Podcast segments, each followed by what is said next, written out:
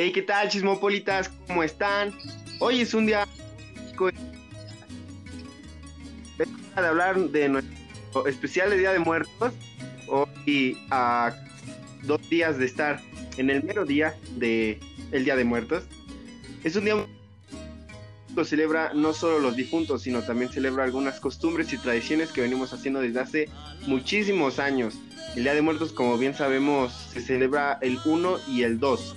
Estados Unidos lo celebran el 31, por lo que aquí en México solo lo conocemos como Noche de Brujas o Día de Halloween. ¿Qué tal amigos? Eh, quiero darles un saludo muy cordial. Este es un especial de Halloween. Queremos compartirlos todo lo que se lleva aquí en México, lo que se lleva a cabo y todo lo que se lleva a cabo en Estados Unidos. ¿Cómo estás, Marco?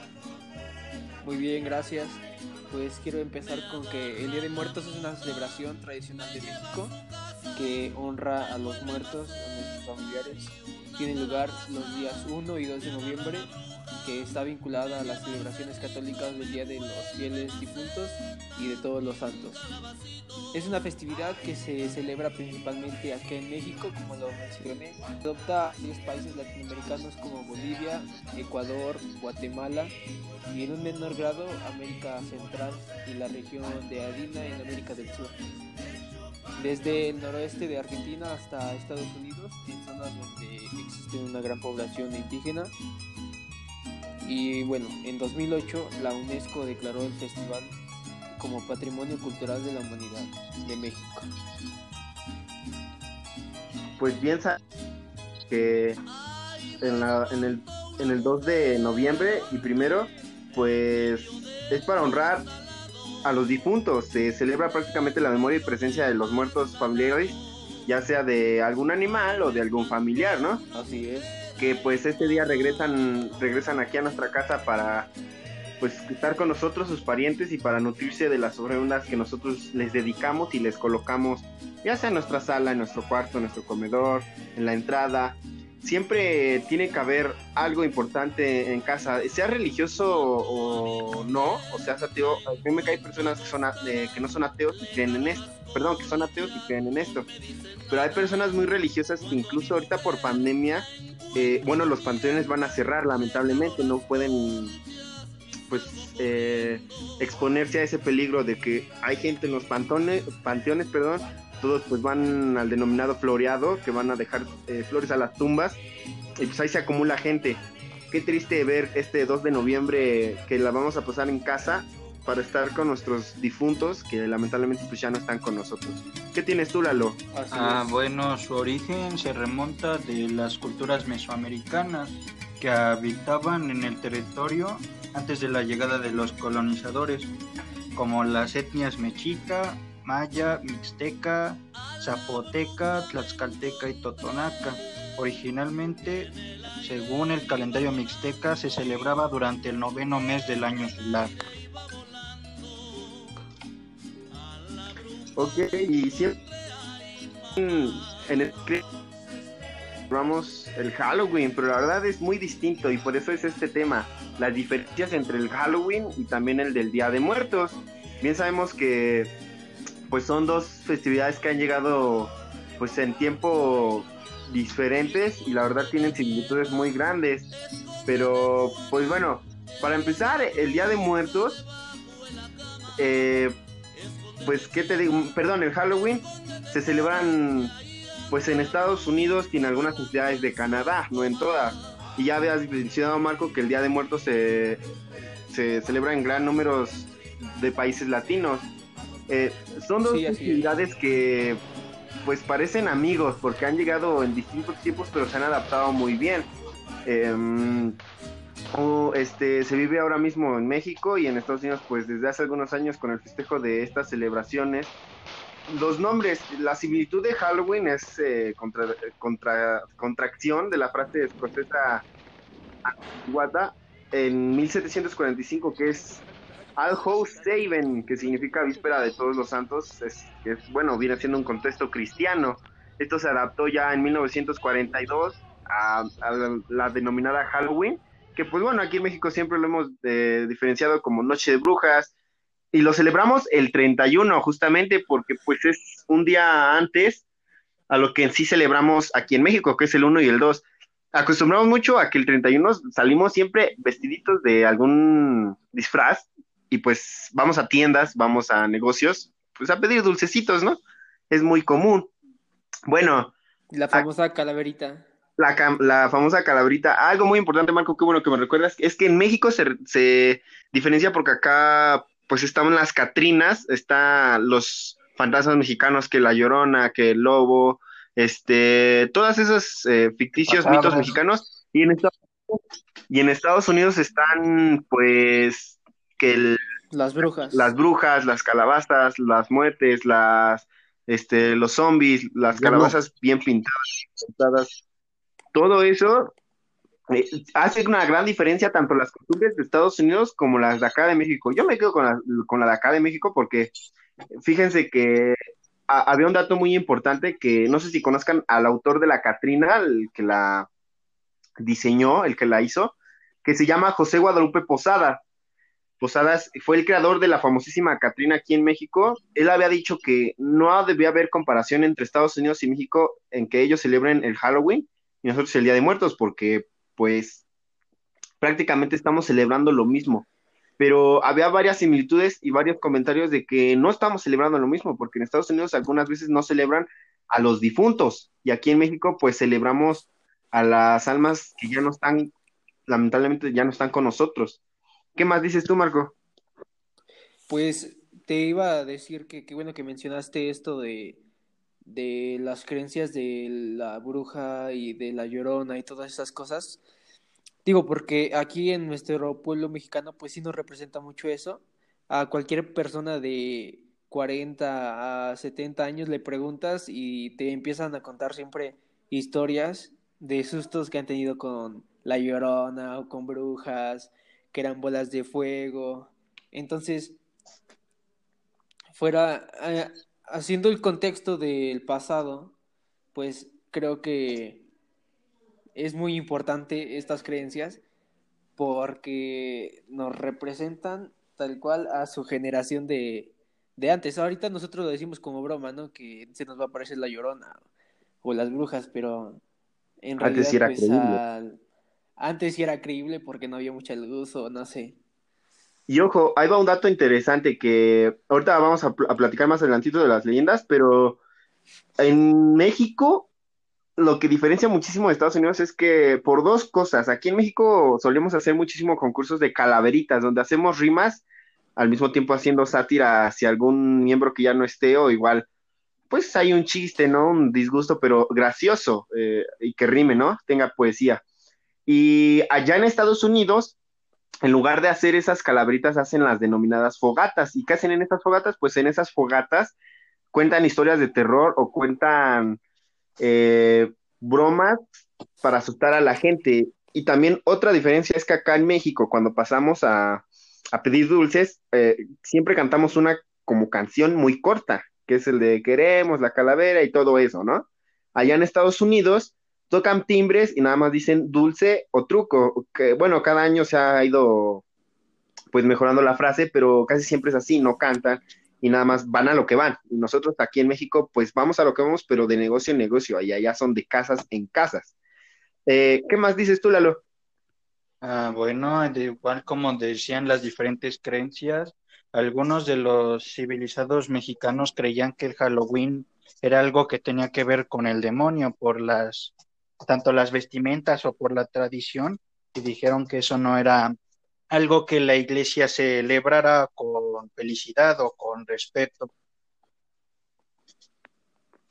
Pues sí, la iglesia a veces no está, está a favor con lo de muertos, ¿no? Pero cuando se trata de lo de Halloween, ellos más bien no usan esa palabra, ese término de Halloween. Hay varias iglesias doctrinas que incluso el Papa prohibió la palabra Halloween en, en algunos países latinos. Ya se fue pues quitando eso, pero pero aquí en México siempre vamos a, pues como somos pueblo vecino de, Estados Unidos, siempre vamos a saber lo que es Halloween y Día de Muertos. Pero bien, chicos, ah, ¿ya pusieron su ofrenda?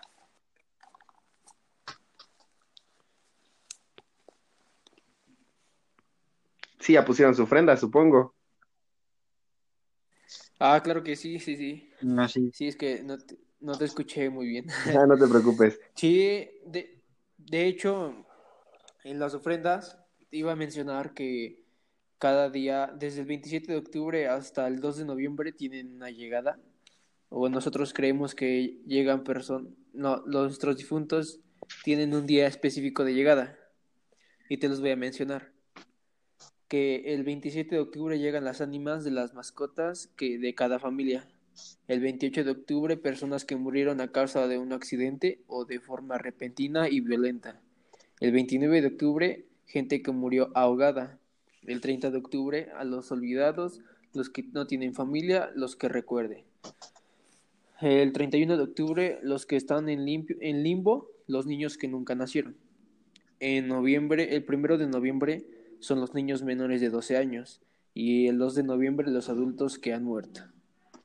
Pues qué curioso, porque acá, eh, ah, igual les quería decir que acá en México acostumbramos mucho a, no sé si han escuchado en sus, bueno, para los que viven en ciudad, pues tal vez no diferencian, pero para los que vivimos en pueblo, en mi caso, es un pueblo, pues está muy grande para ser muy pueblo, ya debería ser casi ciudad como lo es la tuya, Marco, pero en, cuando en las noches se eh, tocan muchísimo las campanas porque, pues por lo mismo de que había dicho, en estos días llegan tales personas, en estos días llegan otras tales personas, y así, ¿no? No sé si han escuchado de esas campanas.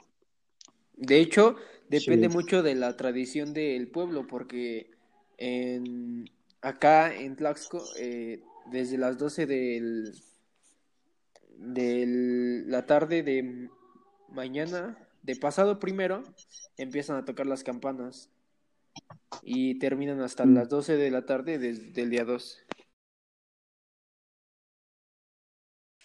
Ok chicos, pasamos con el siguiente tema que es el significado de la, de la ofrenda.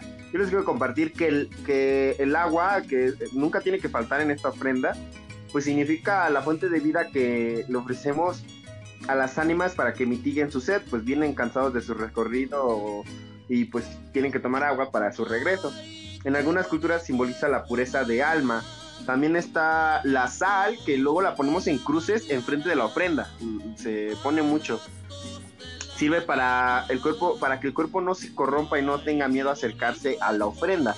Eh, es como un tipo caracol que le tiene miedo a, la sal, así nosotros no le tenemos, es para que no le tengamos miedo a, esa, esta ofrenda. Eh, también está las velas, prácticamente lo usaban como antes, lo usaban nada más para, para adornar, pero después se usó el significado que son prácticamente para la luz, la esperanza y la fe. ¿Qué más tienes tú? Pues en principio quería decir que la ofrenda, para los que no sepan, es un obsequio que se ofrece en muestra de reconocimiento o gratitud o veneración. Y entonces una de las principales cosas que tú dijiste era el agua, también ese este el pan de muerto, que creo es muy importante para para esta para esta ofrenda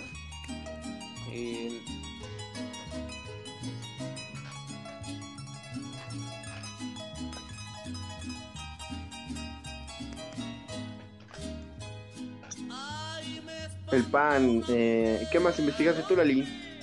Ah, bueno, también el papel picado es una representación de alegría y del viento.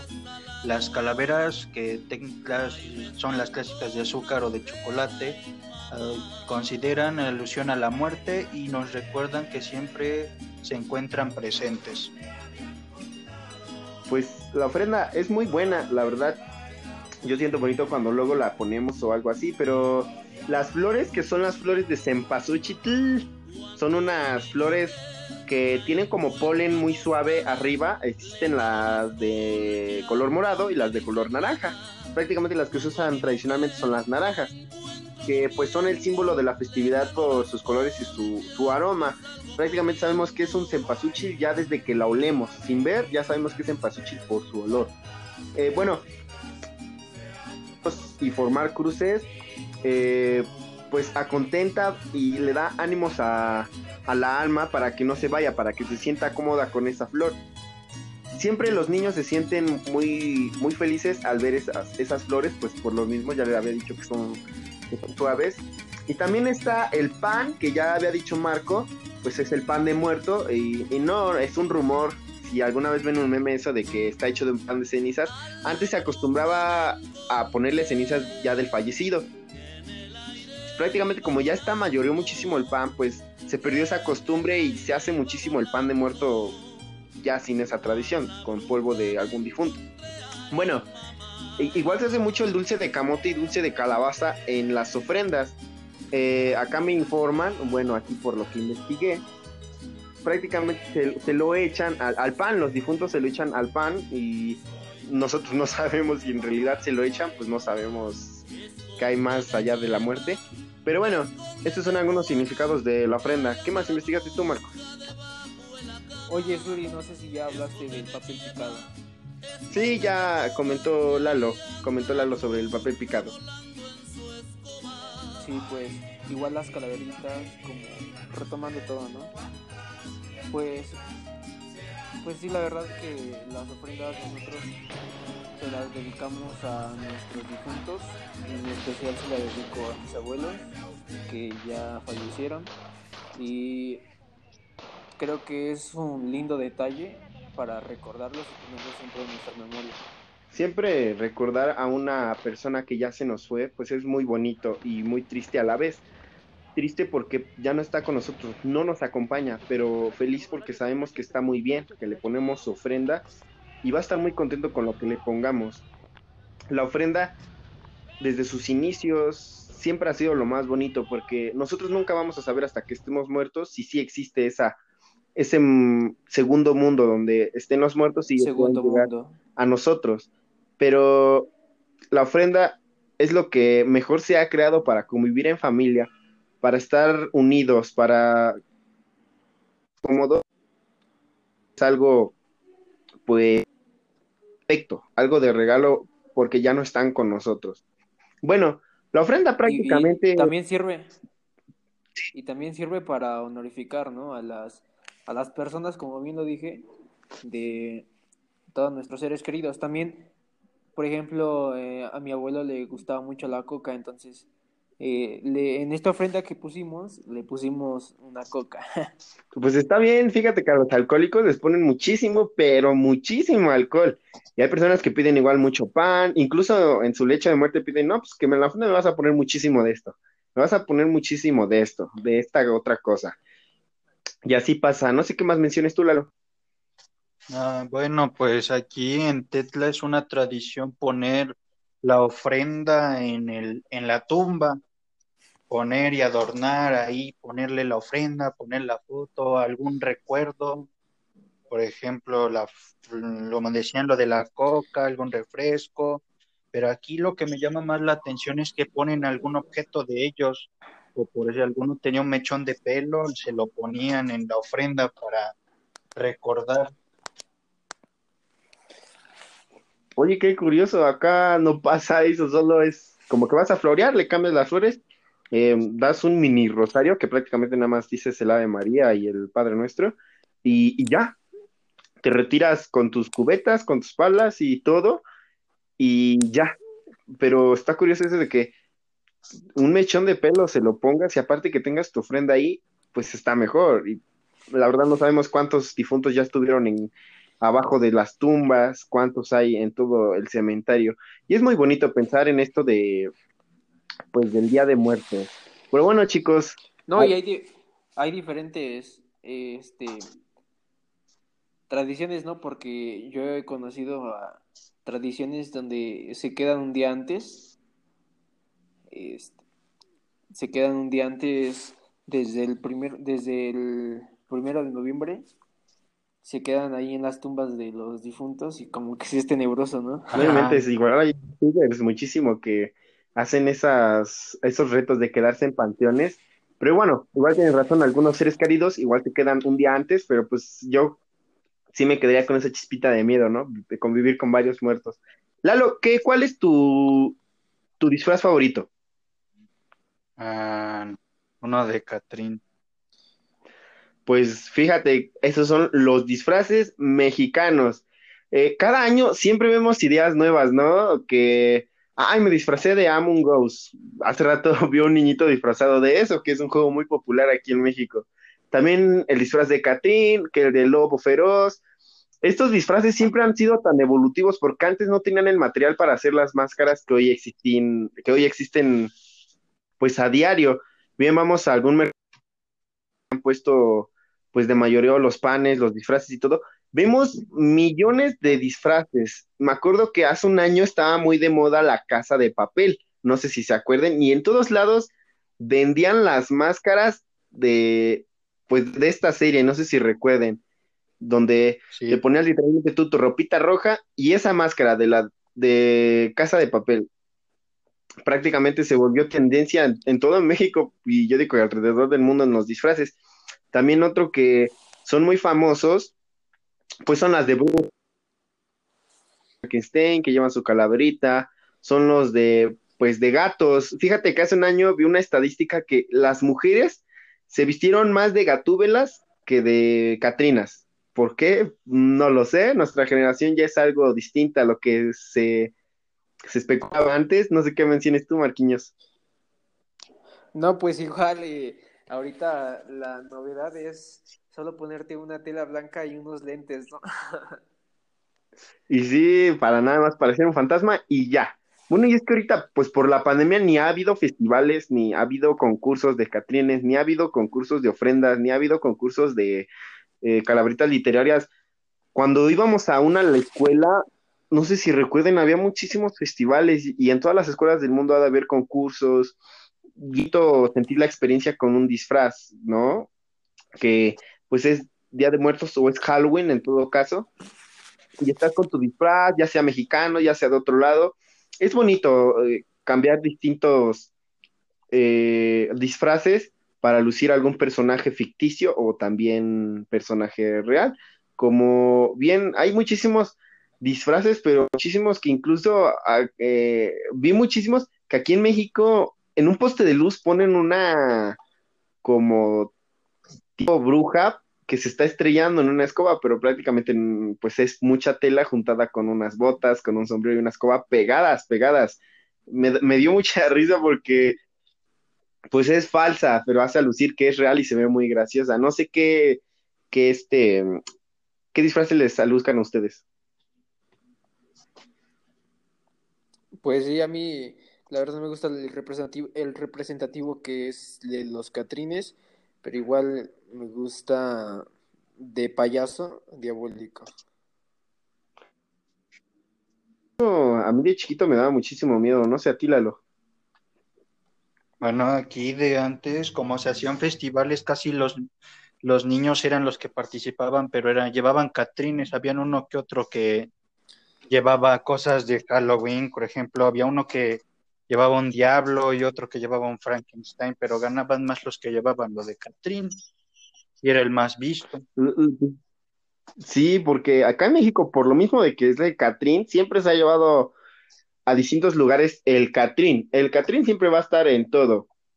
Ves que ha habido concursos de Catrines, de Catrinas, donde pues prácticamente la Catrina es una calavera vestida pues ya sea de negro y pintado con huesitos o directamente tú te, para que tenga huesitos dibujados.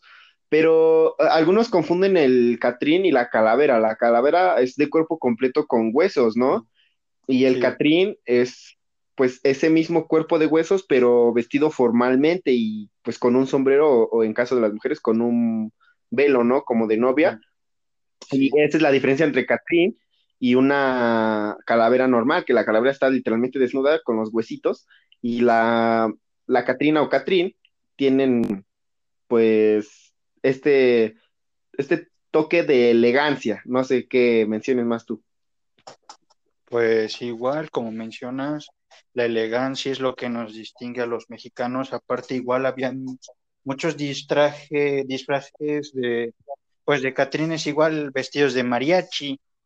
Así igual algunas veces los mariachis llevaban, se pintaban las caras y cantaban música tradicional.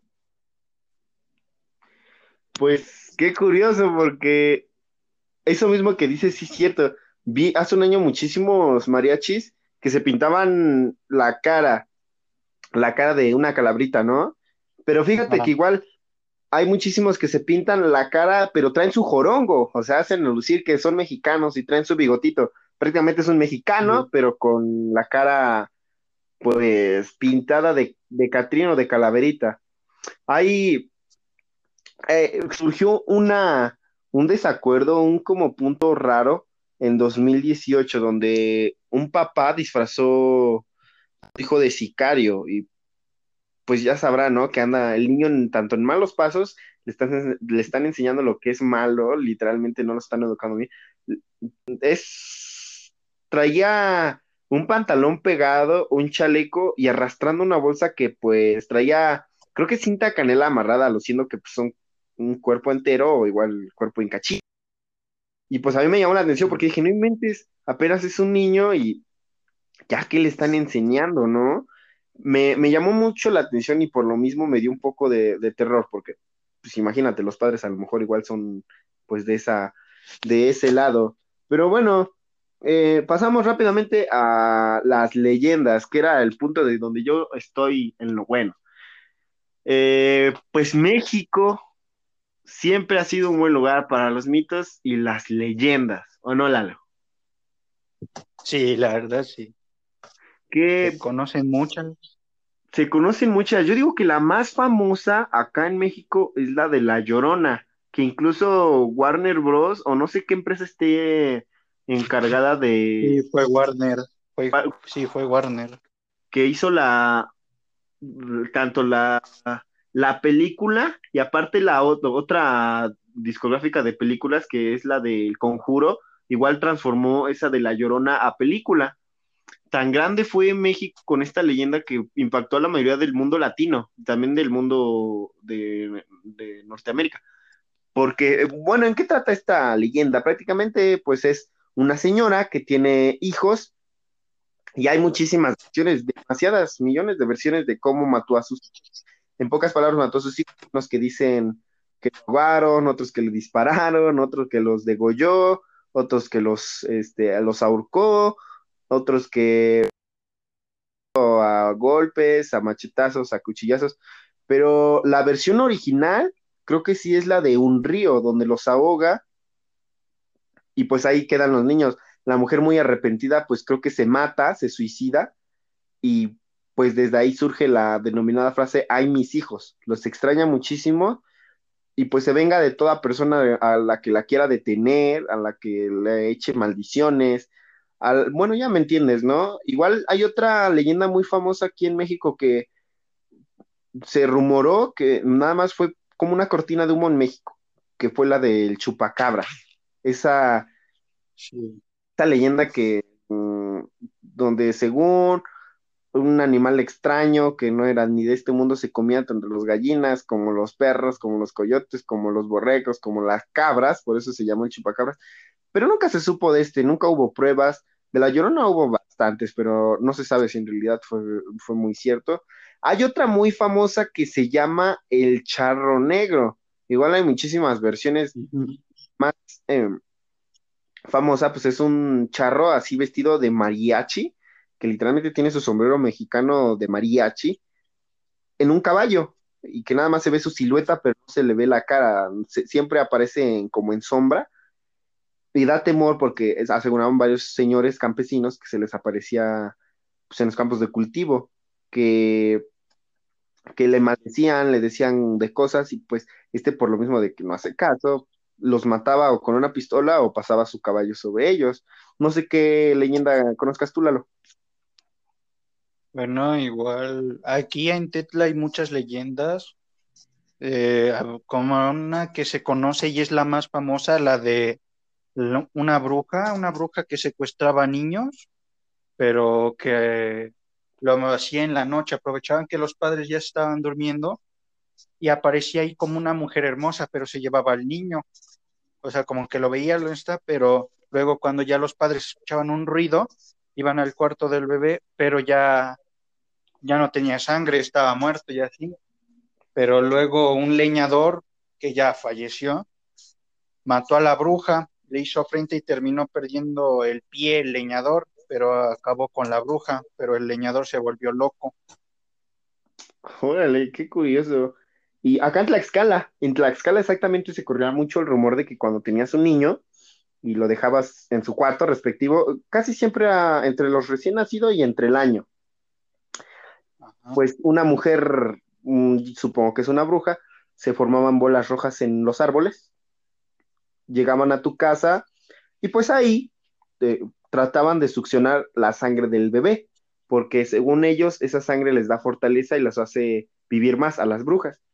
Y entonces los padres empezaron a escuchar esta leyenda, este mito, que nunca se supo si fue en realidad, pero algunos aseguraban que sí. Pues bueno, empezaban a poner tijeras, empezaban a poner distintos Debajo de la cama o de los... debajo de la cama o donde se fuera a meter la bruja para que la bruja se viera a ella misma, así se espantara y pues ya huyera.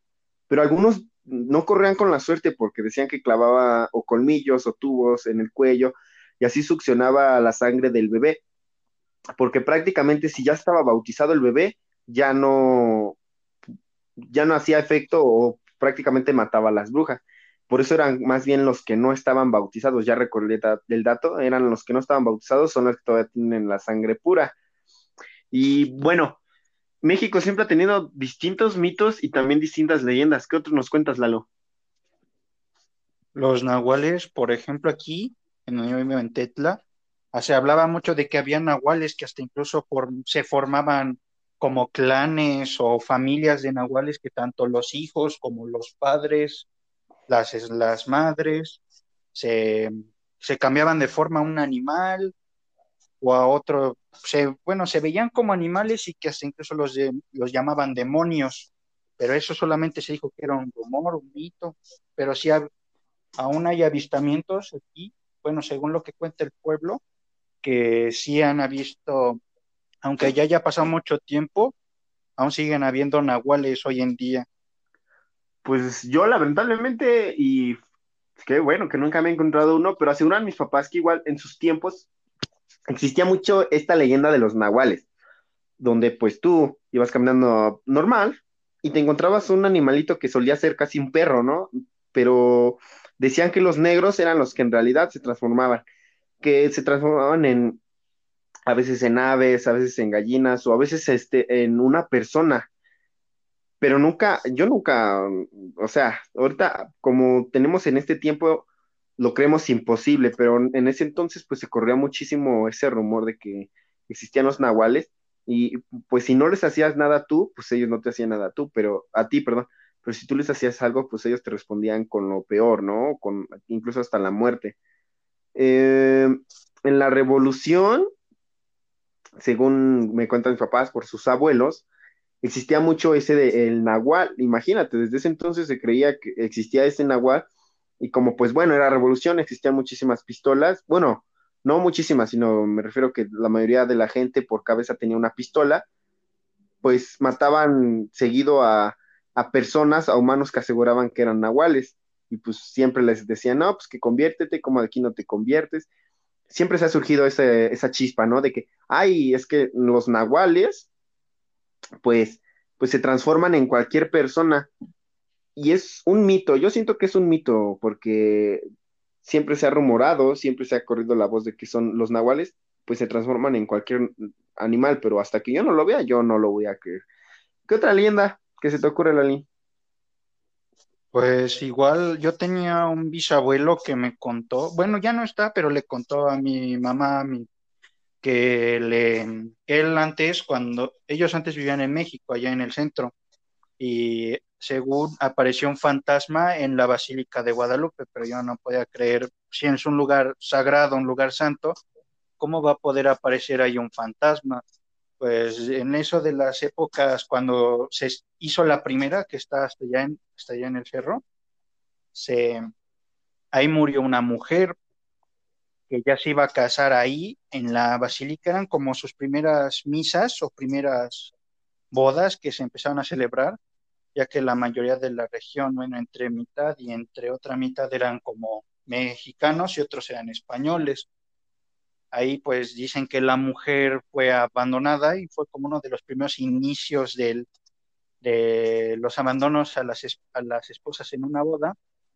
Pues según ahí la mujer se suicidó, se quitó la vida en un lugar santo y desde ese momento los veladores que protegían tanto el retrato de la Virgen como revisaban que nada malo pasara, se escuchaban los gritos y lloros de una mujer, pero en la parte del altar, y de, según que no podían estar ahí un fantasma y aún hay, hay no, no hay algo que lo resuelva aún.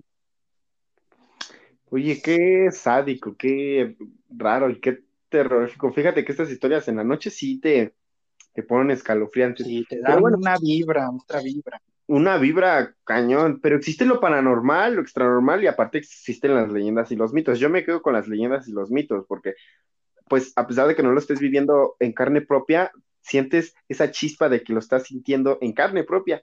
Pero bueno, las leyendas y los mitos han corrido alrededor de la gente que se han conservado muchísimo la historia. Fíjate que me estoy acordando de otra leyenda que era la del Callejón del Beso. Eh, incluso un youtuber fue a, ese lugar a hacer un reporte del Callejón del Beso. Pero esta leyenda surgida en Guanajuato es una leyenda donde una pareja tendría, este, que si visitas ese lugar en pareja y no te das un beso en el tercer escalón, tendrás siete años de mala suerte. Esa es la maldición que lanza esa, esa leyenda. Pero ¿qué pasó? Bueno, pues cuando dos enamorados pasan por el callejón de beso, deben besarse en el tercer escalón para que su amor perdure siempre. Si no lo haces, pues yo digo que te corres esa mala suerte de los siete años.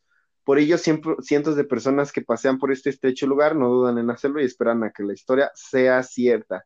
Pero bueno, vamos con su leyenda. ¿Es un mito o es una leyenda? Se sabe que el Callejón del Beso es una leyenda, porque ocurrió en tiempo real en un lugar histórico y con protagonistas no ficticios, a diferencia de los mitos cuya característica principal es que sucedan en épocas reales como personajes fantásticos. Bueno, ¿qué pasó ahí? Supongo que lo que pasó ahí, pues prácticamente era una pareja y yo digo que se besó y falleció. Pero la verdad de esta, de esta leyenda es que, pues, mm, perdón, perdón, que a través del tiempo ha viajado de boca en boca esta leyenda, la verdad, porque siempre igual se ha tenido muchísimas distorsiones en que algunos dicen que no era muy, muy este, cierta y algunos no. Pero bueno, prácticamente trata de una mujer que se llamaba Carmen, Mm, esta leyenda trata sobre dos personas enamoradas, que era esta, este Carmen y don Carlos. Carmen era la hija única de un padre celoso y estricto, así lo más que te imagines. Prácticamente era violento, violento, que la tenía alejada y aislada de la sociedad para que el amor de otro hombre no se la arrebatara, ¿no? Pero como otra mujer inteligente, perdón, como toda mujer inteligente, pues Carmen de vez en cuando se daba sus escapadas, obviamente, en una de ellas fue donde conoció a este señor Carlos, pues un humilde minero con el cual se veía tantas, eh, en una de las tantas iglesias de Guanajuato pues, cerca de su casa. Pero un día fue descubierta por su padre, quien sin pensarlo mucho la encerró y la amenazó con enviarla a un convento para después casarla con un ricochón, eh, pues un ricochón español, quien de paso haría un favor al padre, pues aumentaría su fortuna, ¿no? En aquellos tiempos la mayoría de las doncellas tenían como fiel sirvienta a una dama de compañía, así que Carmen le pidió a su dama de compañía que le hiciera llegar una carta a don Carlos. Pues en esta carta yo digo le expresaba todo su amor.